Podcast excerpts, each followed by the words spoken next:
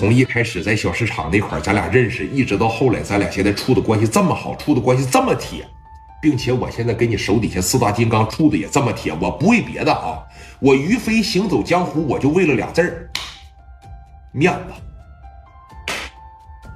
放心，飞哥，你一回一回的捧我，我以后肯定给你面子，而且我还会给你金子，你相信我。等我把这伙人拿下的，啊，我过去熊个赌场，不行我就把那个赌场交给你打理，行吗？我操，这我平时我都是想都不敢想的事儿啊！说别的了啊，你手底下这么些兄弟还没安排明白了，怎么能安排我这一个外人呢？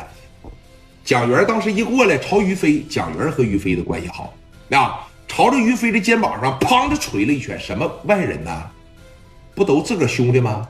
谁不盼着自个兄弟好啊？那个酒店让你打理，那个赌场让你打理，挣了钱以后，咱兄弟们平分就完了呗。对，平分 啊，我占小头都行，我就是要个面子啊！哈哈，走走走走，检查检查家务事，兄弟们啊！人家于飞跟着这帮人也敢干，从后边扒着一蹬出来，哐仓着一路上，走走走走走，奔着市委就去了。在车上的时候啊，聂磊从来没有说有过像现在这么不好的预感。一个大哥能做大，我之前说了，天时地利人和神助，对吧？缺一不可。聂磊的这个大脑冥冥之中就感觉今天晚上可能有不好的事发生，但是他还感觉不出来是哪一块不对劲儿，他还不能当着兄弟们说，你是过去跟人谈去了，你是过去跟人干去了，随时有可能说一言不合就得干起来啊！你不能说兄弟们。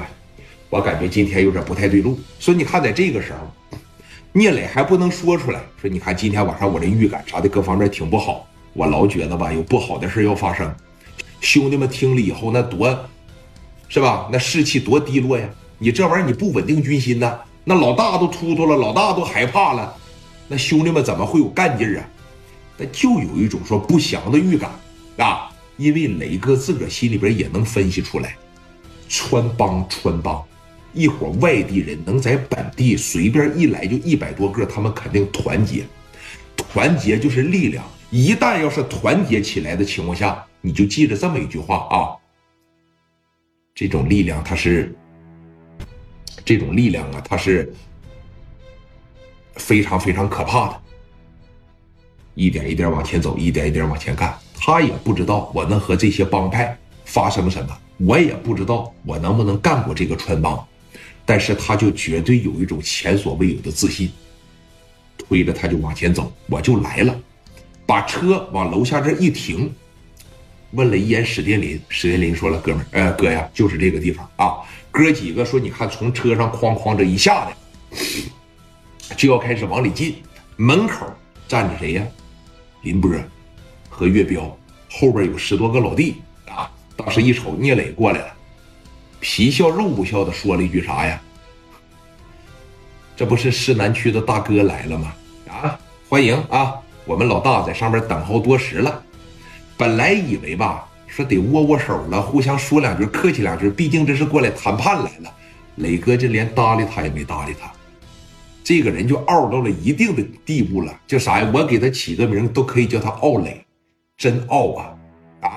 都在这等候你多时了，你正常不说，在几楼啊？哪？咱咱一块去吧。